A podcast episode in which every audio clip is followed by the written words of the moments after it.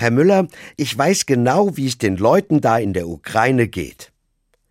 Das hat mir eine alte Frau vor drei Wochen gesagt. Da haben Seniorinnen und Senioren bei einem Treffen in unserer Gemeinde über ihre Erlebnisse rund um den Zweiten Weltkrieg gesprochen. Fast alle hatten als Kind oder als Jugendliche diesen Krieg noch erlebt. Was ich bei diesem Treffen gehört habe, hat mich tief bewegt. Da ging es um Bombenalarm und Kanonenbeschuss, um zerrissene Familien, um Hunger und Armut, um Tod und Trauer. So manche Erzählerin hatte beim Erzählen Tränen in den Augen.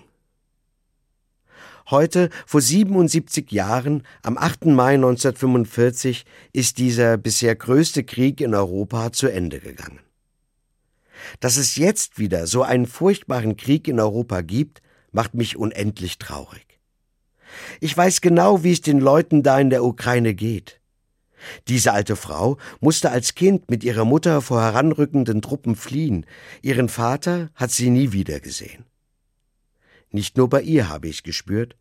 Dieser Krieg heute hat bei vielen Menschen die Erinnerungen und die Trauer von damals wieder hochkommen lassen. Aber wir sind an diesem Nachmittag nicht bei den Kriegserlebnissen stehen geblieben.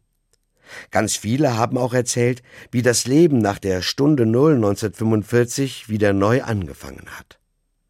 Da war vom mühsamen Neuanfang die Rede, von langsamen Wiederaufbau, aber auch von viel Lebensfreude und Gottvertrauen. Diese Geschichten haben mir Mut gemacht. Sie zeigen mir, auch nach einer fast völligen Zerstörung von Ländern, auch nach Millionen von Opfern, kann es wieder neues Leben geben. Genau darauf hoffe ich und dafür bete ich heute am Jahrestag des Kriegsendes von damals. Dass der Krieg von heute zu Ende geht und ein neuer Anfang des Friedens kommt.